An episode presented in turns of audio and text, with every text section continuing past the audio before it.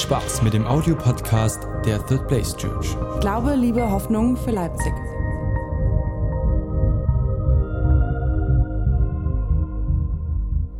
Wir schließen heute die Thema, Themenreihe ab, Brain Wonder.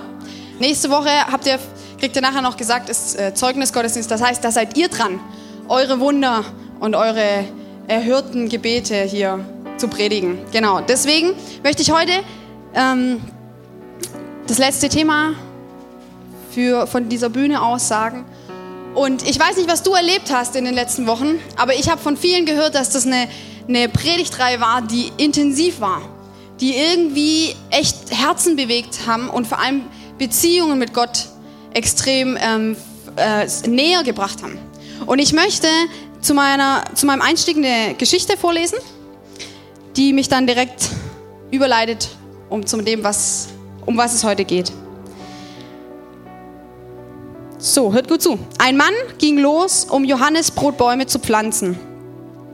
Eine Frau kam vorbei und fragte ihn, wie lange wird es denn dauern, bis dieser Baum Frucht trägt? Der Mann antwortete, circa 70 Jahre. Die Frau wunderte sich sehr und meinte, dann wirst du nie eine Frucht von diesem Baum essen können. Mit großem, äh, mit großem, Ein hm? mit großem Entsetzen fragte sie ihn, warum in alles, alles in dieser Welt pflanzt du dann diesen Baum? Der Mann antwortet voller Entschlossenheit, für alle die, die nach mir kommen werden, sie werden von der Frucht leben können.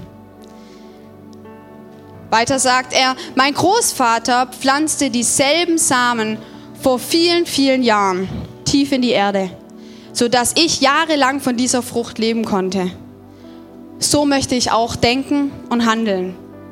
Langfristig. Das Thema heute ist, denke langfristig. Und ist auch ganz speziell auf den Bezug zum Gebet. Langfristig zu denken im Gebet. Und ich möchte gerne einfach zum An am Anfang noch beten und dann steigen wir voll ein.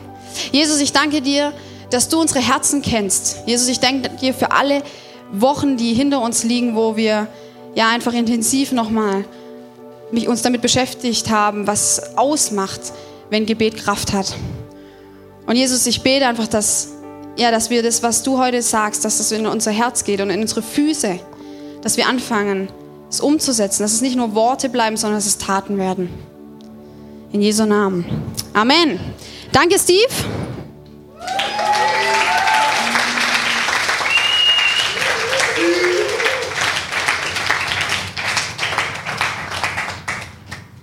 Es ist immer wichtig, Leute, dass wir unsere Leute ehren, die sich hier einsetzen. Okay, ich gehe kurz rein und ich wiederhole kurz die letzten Wochen, wenn du nicht da warst. Ähm, letzte Woche ging es darum, Träume größer. Ich fand das eigentlich, ehrlich gesagt, für mich persönlich eines der besten Themen der letzten Woche, weil es bedeutet, dass jeder von uns hat Träume. Und es bedeutet oft, das Leben raubt uns manchmal diesen Traum. Es ist nicht realistisch, du kannst es nicht. Der René hat es echt super gepredigt. Wenn du die nicht gehört hast, kannst du sie gern als Podcast anhören. Und ich möchte das heute so gern nochmal überleiten zu dem, was machst du, wenn du jetzt vielleicht deinen Traum wiedergefunden hast? Wenn du ihn wieder in den Händen hältst? Wenn du ermutigt bist zu sagen, ich habe einen Traum. Ich habe vielleicht auch einen Traum, dass etwas passiert, dass Gott etwas bewegt in meinem Leben wie kannst du mit diesem Traum jetzt umgehen? Wie kannst du mit diesem Schatz oder mit diesem Samen umgehen, den Gott dir gegeben hat? Und da wären wir gleich bei meinem ersten Punkt. Ihr seht ihn. Der erste Punkt heißt, du siehst den Samen tief in die Erde. Und weil ich ein bildlicher Typ bin, habe ich euch was mitgebracht. Ich habe euch einen Topf mit Erde mitgebracht. Und ich habe euch natürlich auch Samen mitgebracht. Ich musste bei dieser Geschichte, wo ich mir das überlegt habe mit dem Bild, ähm, mit, dem, mit den Samen, habe ich äh, eine übelst lustige Story für euch. Ich war, ähm, ich hatte Kindergruppen in, äh, in Mainz, in der Ausbildung, wo ich gemacht habe, habe ich viele Kindergruppen geleitet. Und die eine Gruppe war so sechs bis neun Jahre und wir haben auf unserem Grundstück von der Kirche haben wir ähm, so einen so einen Garten gebaut. Habe ich mit den Kindern einen Garten angelegt.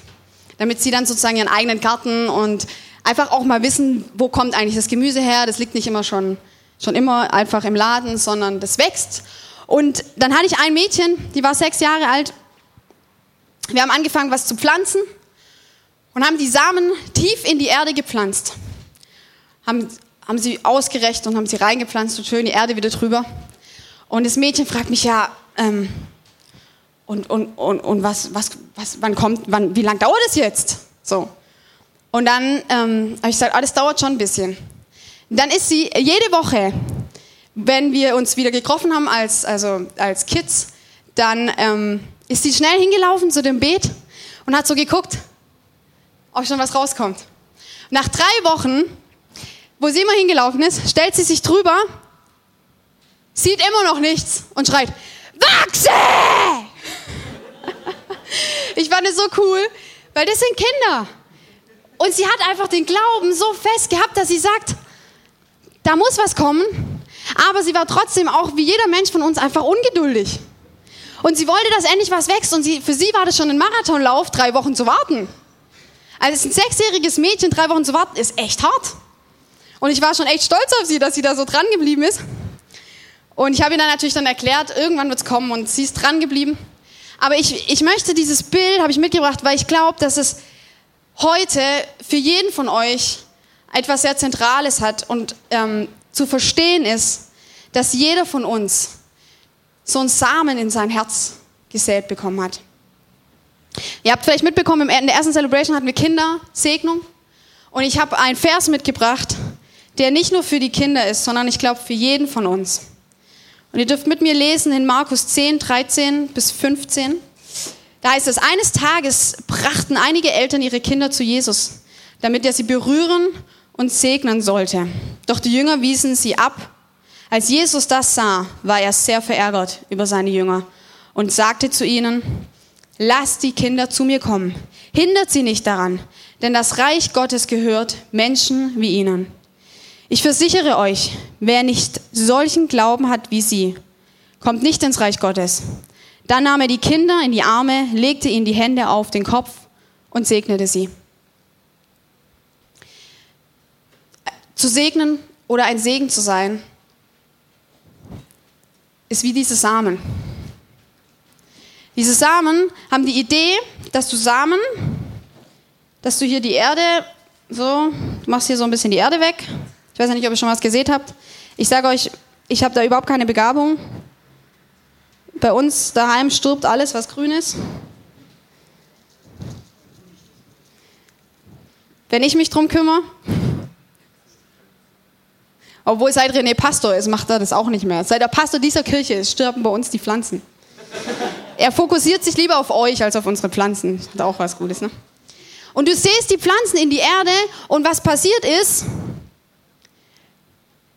du siehst nichts mehr.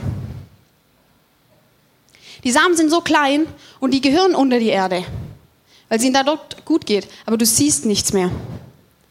Das Problem ist, dass es manchmal sehr schwierig für uns ist, langfristig zu denken oder auch langfristig zu beten. Diese Samen haben die Idee, dass sie tief eingegraben werden in die Erde. Wenn du die nicht eingräbst in die Erde, dann kann nichts wachsen. In unserem Leben, in jedem von uns, ist ein Samen eingesät worden. In dein Herz ist ein Samen gesät worden. Als wir vorher die Kindersegnung gemacht haben, haben wir gesagt, wir wollen diesen Kindern zum Start ihres Lebens einen guten Samen in ihr Leben einsetzen. Wir wollen sagen, wir wollen dir Gutes zusprechen. Segnen heißt, Gutes in das Leben zu sprechen.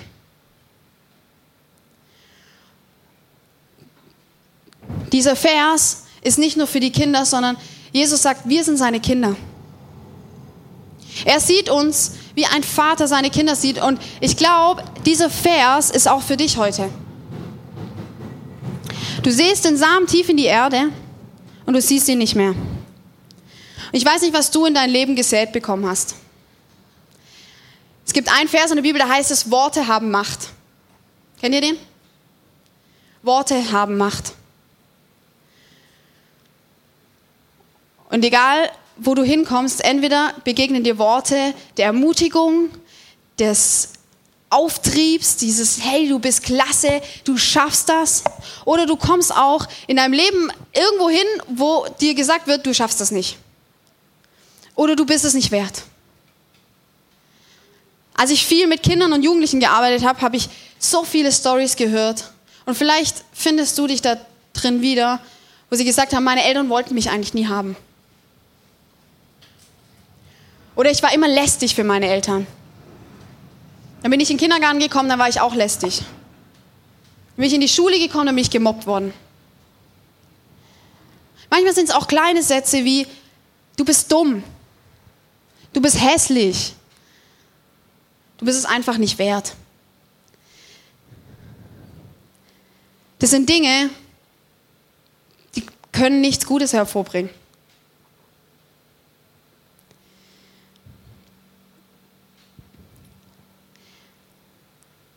Ich, ich beobachte immer mehr, dass äh, unsere Gesellschaft ganz, ganz viel so ist, dass viele von uns, viele Leute müssen diese Worte, die in ihr Leben gesprochen worden sind, diese Erniedrigungen, müssen sie irgendwo aufarbeiten.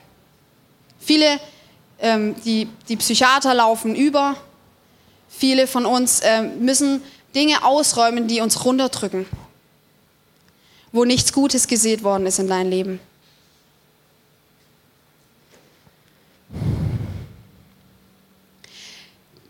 Bei dieser Geschichte am Anfang, der Mann, der hat was gesät, das er nie sehen wird. Er hat etwas gesät, wo er wusste, die Frucht, die wird ihm gar nichts bringen. Aber er wusste auch, er wusste, irgendwann wird dieser Baum Frucht tragen. Irgendwann wird er Menschen ernähren. Wir haben in den letzten Wochen ging es darum, hey, wie, wie ist es mit dem Gebet? Und ich bin ehrlich gesagt ein echt gutes Beispiel. Ich bin super ungeduldig und ich bete immer so, ich bete und erwarte, dass es jetzt passiert. Ich weiß noch, dass ähm, ich viel für Heilung gebetet habe für Leute. Ich tue es auch immer noch, aber ich war früher, habe ich viel für Heilung gebetet und ich war immer danach frustriert, wenn es nicht direkt passiert ist. Und irgendwann hat jemand zu mir gesagt, Gottes Zeit ist nicht unsere Zeit. Gottes Idee, Gottes Plan, wann etwas passieren soll und wann nicht, diesen Blick haben wir nicht. Und er hat gesagt, bete einfach weiter, bleib dran. So wie dieser Mann diesen Baum pflanzt und sagt, ich bleib dran. Es ist nämlich mit dem Pflanzen, ist es nämlich nicht getan, sondern du musst es pflegen und dranbleiben. Mein zweiter Punkt ist, bleib dran und pflege. Du kannst etwas in die Erde sehen und in die Ecke stellen und es kann ein super guten Samen sein. Der Samen, der alles Potenzial in, in, in sich enthält, gute Frucht hervorzubringen. Und dann stellst du es zur Seite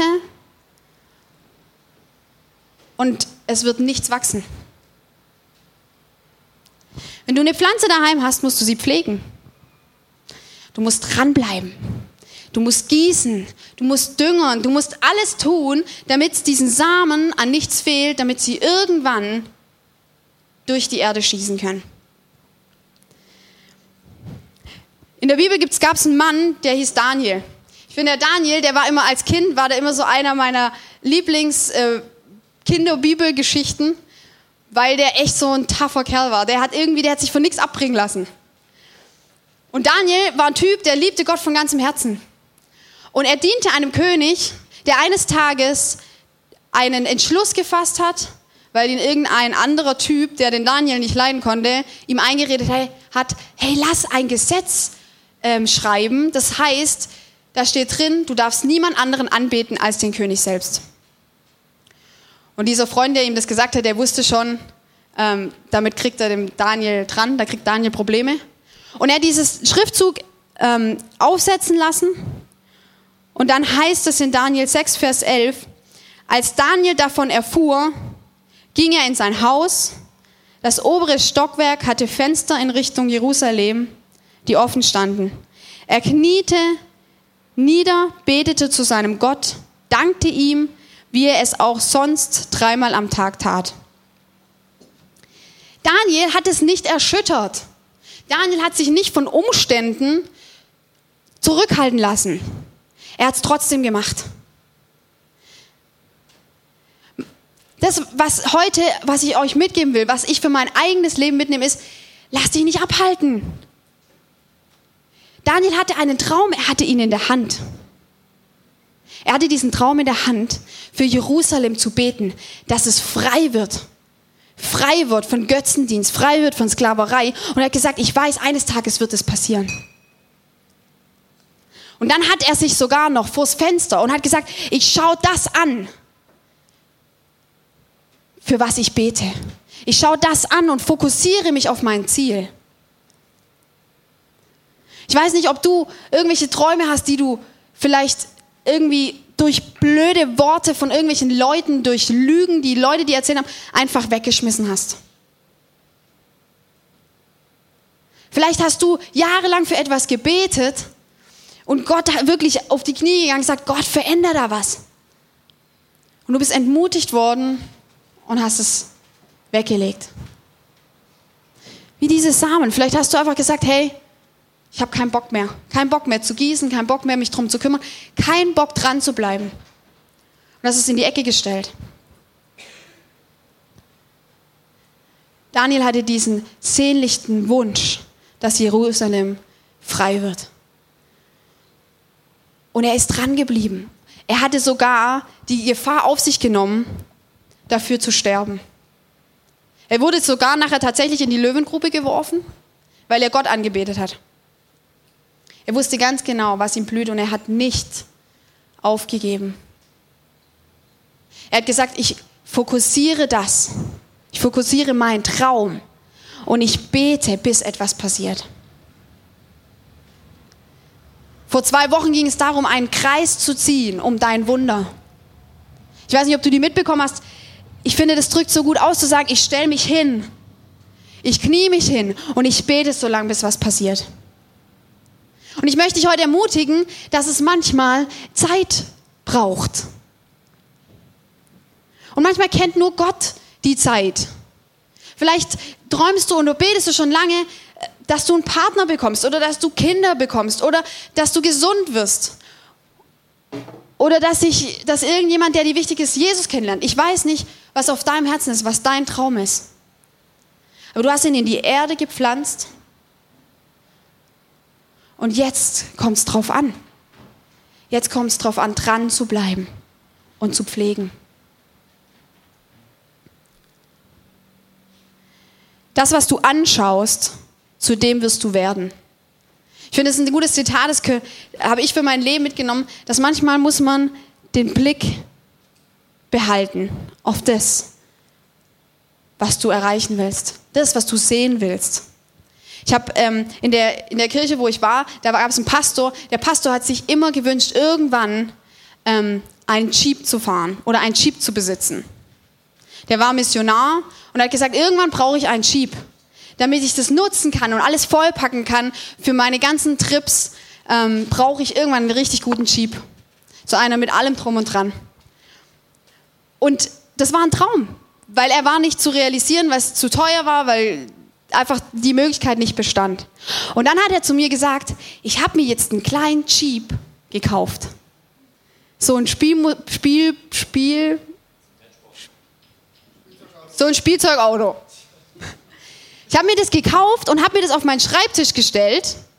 Und jeden Tag, wenn ich an meinem Schreibtisch sitze und arbeite, schaue ich meinen Traum an und fokussiere ihn und sage, Jesus, das ist mein Traum.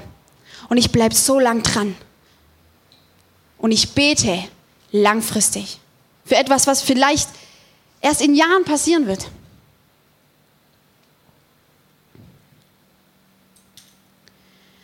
Mit dem Gebet ist es oft einfach so, dass Gott hat einfach uns so geschaffen, dass wir manchmal einfach nicht mehr können, oder? Manchmal werden wir frustriert. Ich habe gemerkt, dass meine Gebete vor einem halben Jahr ähm, unsere Tochter ist von einem guten Jahr geboren und ich habe gesagt, ich will sie segnen. Ich will sie segnen, weil Jesus hat auch die Kinder gesegnet und ich will sie segnen jeden Abend, wenn ich sie ins Bett bringe. Will ich einen guten Samen in ihr Leben legen. Und jetzt passt gut auf. Vielleicht hattest du keine Eltern, die dich mit etwas Gutem gesegnet haben. Vielleicht bist du aus schwierigen Umständen oder vielleicht bist du nicht mal geplant oder gewollt. Aber der Samen, der in dein Herz gesät ist, den hat Jesus an, dem, an diesem Zeitpunkt, wo du entstanden bist, hat er ihn schon gesät. Das waren nicht deine Eltern, sondern es war Gott persönlich, der gesagt hat, ich will dich, du bist gut, du bist richtig und ich habe einen großen Plan.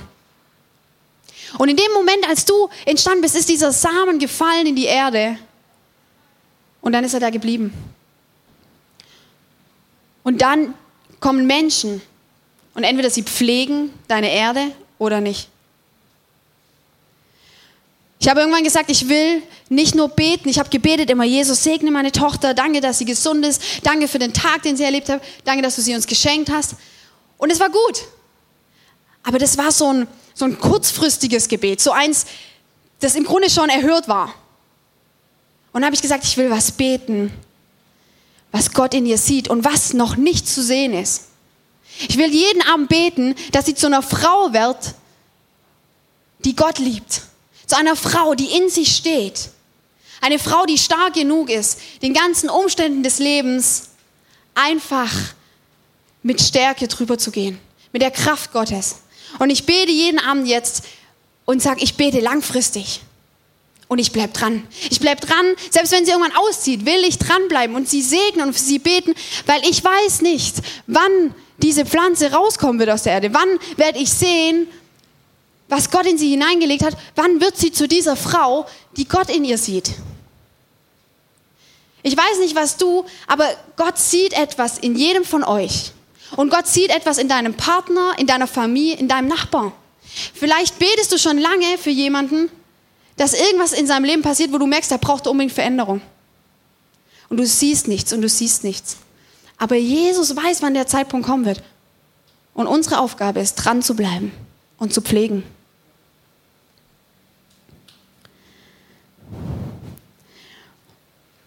Unser Gehirn ist so gemacht, unser Gehirn ist so gemacht, dass es ein Ziel braucht. Wenn wir kein Ziel mehr haben, keine Hoffnung mehr haben, nichts, wo wir mehr draufschauen, dann vertrocknen wir. Das ist einfach, das hat Gott so in uns reingelegt. Das ist die Willenskraft. Irgendwo sagen, da will ich hin. In dem Moment, wo du dieses Ziel hast, entsteht eine, eine, eine Spannung in dir. Es ist wissenschaftlich nachgewiesen, dass eine Spannung entsteht in deinem Gehirn. Durch diese Anspannung auch von diesem Ich will wohin.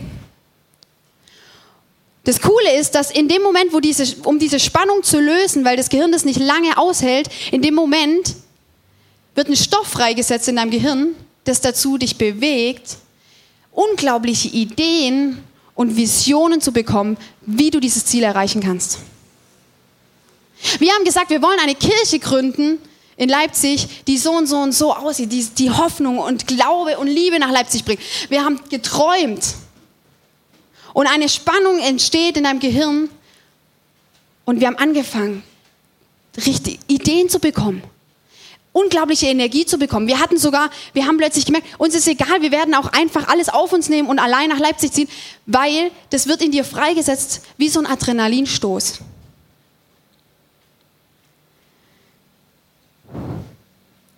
Was sind deine Träume? Hast du sie noch im Fokus? Schreib sie dir auf. Vielleicht schreibst du dir mal eine Liste auf. Sagen, das will ich erleben. Für das und das bete ich, bis es passiert.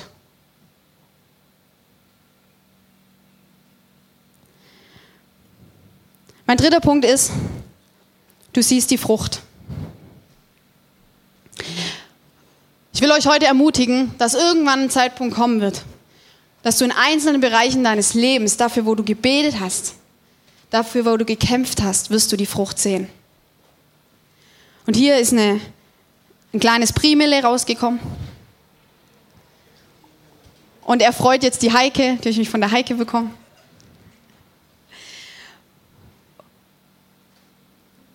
Und es bedeutet, dass du aber dranbleiben musst, damit sowas rauskommt. Das bedeutet, dass du nicht aufgeben darfst. Und steck dir Ziele, die groß sind. Träume groß und denke langfristig. Bete für langfristige Sachen.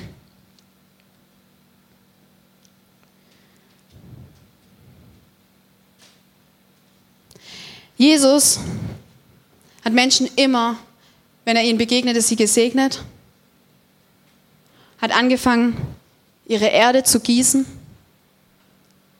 Als Jesus Maria Magdalena zum Beispiel begegnet ist, eine Frau, die kaputt war vom Leben, die hatte keine Träume mehr, die hatte keine Hoffnung mehr.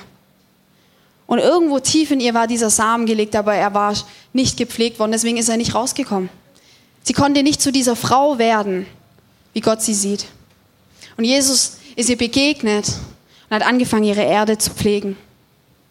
Hat angefangen, sie zu gießen, hat ihr zugesprochen, was er in ihr sieht und ist für sie eingestanden. Und sie ist zu einer Frau geworden, die bis zum Schluss an Jesus Seite war, weil sie gesagt hat, ich will Anteil haben an dieser Göttlichkeit. Segen zu bekommen heißt Anteil an göttlicher Kraft und Gnade zu haben. Ich sage es nochmal, Segen zu bekommen heißt Anteil an göttlicher Kraft und Gnade zu bekommen. Wir segnen euch jeden Sonntag, weil wir sagen, wir wollen das. Wir wollen uns unter diesen Segen Gottes stellen, um Gnade und göttliche Kraft zu bekommen, jeden Tag neu. Anteil daran zu bekommen.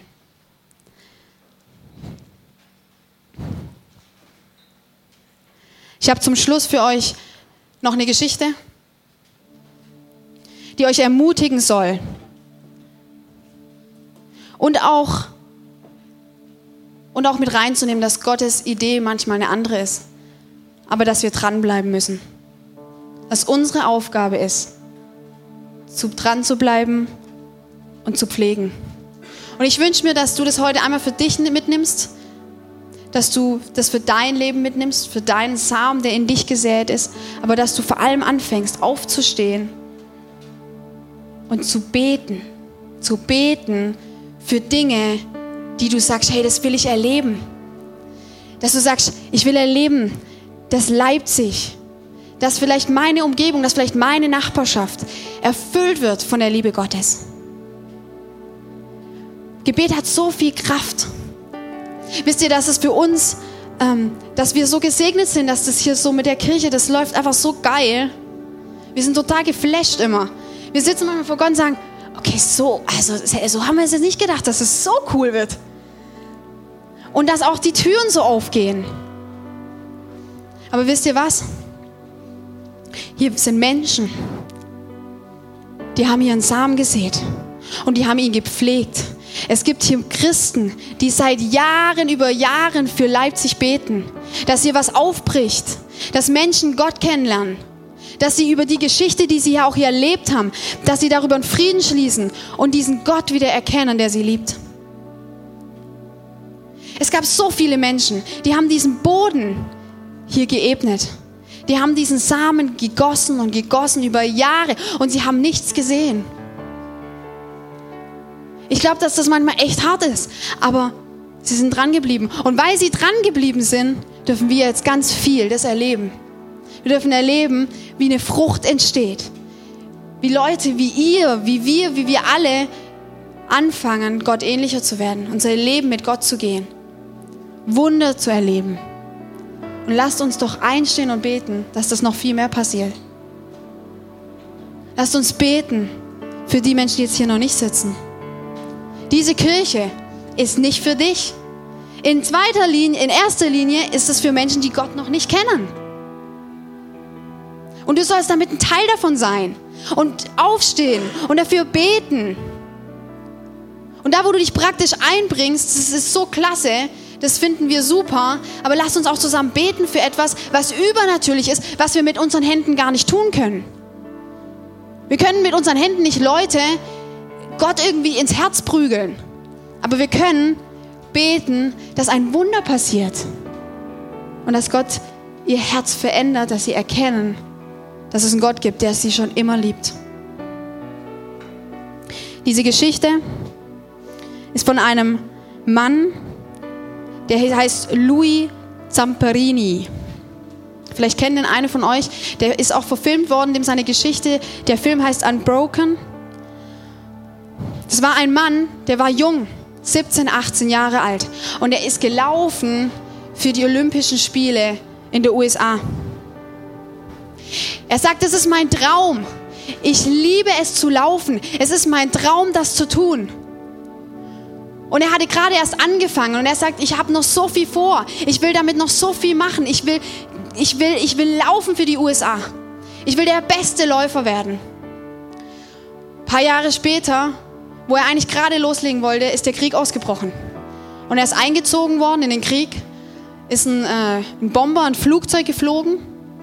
Und sie hatten einen Einsatz und das Flugzeug ist abgeschossen worden. Und er ist abgestürzt ins Meer.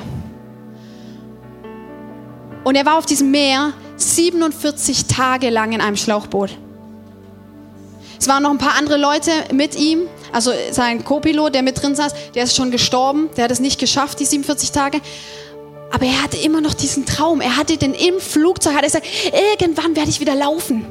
Irgendwann werde ich wieder für die USA einlaufen bei den Olympischen Spielen.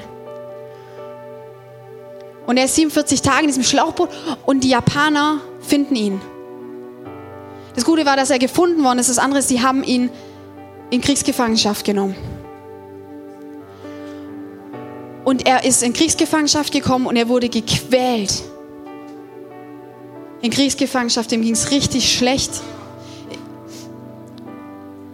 Er hat richtig gelitten, aber selbst da, wo er abgemagert war, wo er geschlagen worden ist, wo er so ein er musste so Holz, es war einfach Schikane, musste so ein Holzstück halten.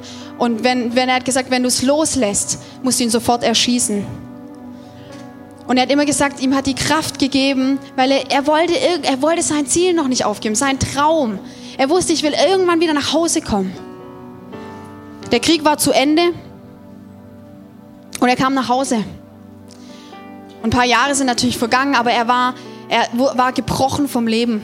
Er war geschlagen worden. Er hat Krankheiten durchgemacht und er hat angefangen wieder zu trainieren. Und er hat es probiert und es ging nicht mehr. Er hat es nicht mehr geschafft. Und vielleicht denkt man jetzt, das ist doch nicht ermutigend. Aber die Geschichte ist noch nicht zu Ende. Als er einen, als er als er mittleren Alters war, äh, ist er zum Glauben gekommen bei einer Veranstaltung von Billy Graham. Und er hat Gott kennengelernt.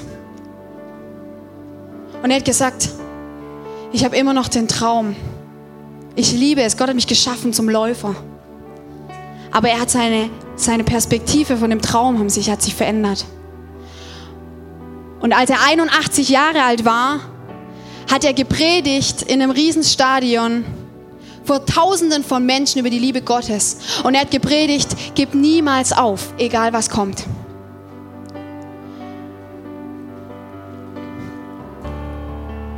Kurz bevor er starb, ist er bei den Olympischen Spielen eingelaufen.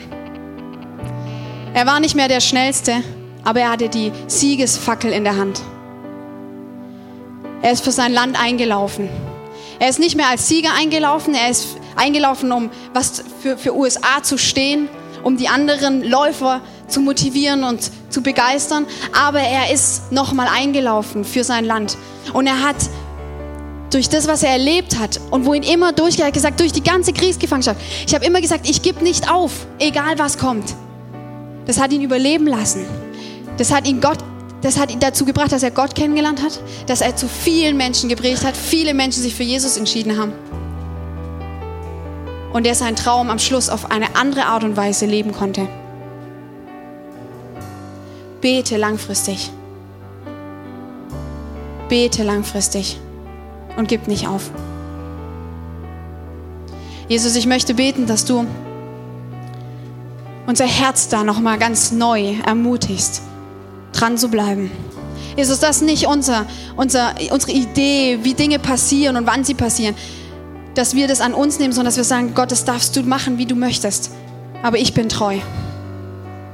Jesus, ich bete, dass hier jeder Einzelne, der hier ist, dass er nochmal neu diesen, diesen Samen, der gesät ist, dass er den nochmal neu diesen Topf voll Erde vor sich stellt und sagt, okay, ich bleib dran, ich pflege und ich pflege und ich weiß, irgendwann wird die Frucht entstehen.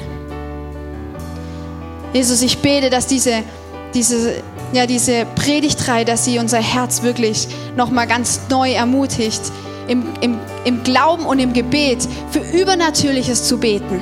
Jesus, so wie ich für meine Tochter, das man noch nicht sehen kann, bete ich, dass jeder Einzelne, der hier ist, dass er für etwas betet, das noch nicht zu sehen ist. Und dass er nicht aufgibt, dass er dranbleibt und dass er dieses Wunder erwartet. In Jesu Namen. Amen.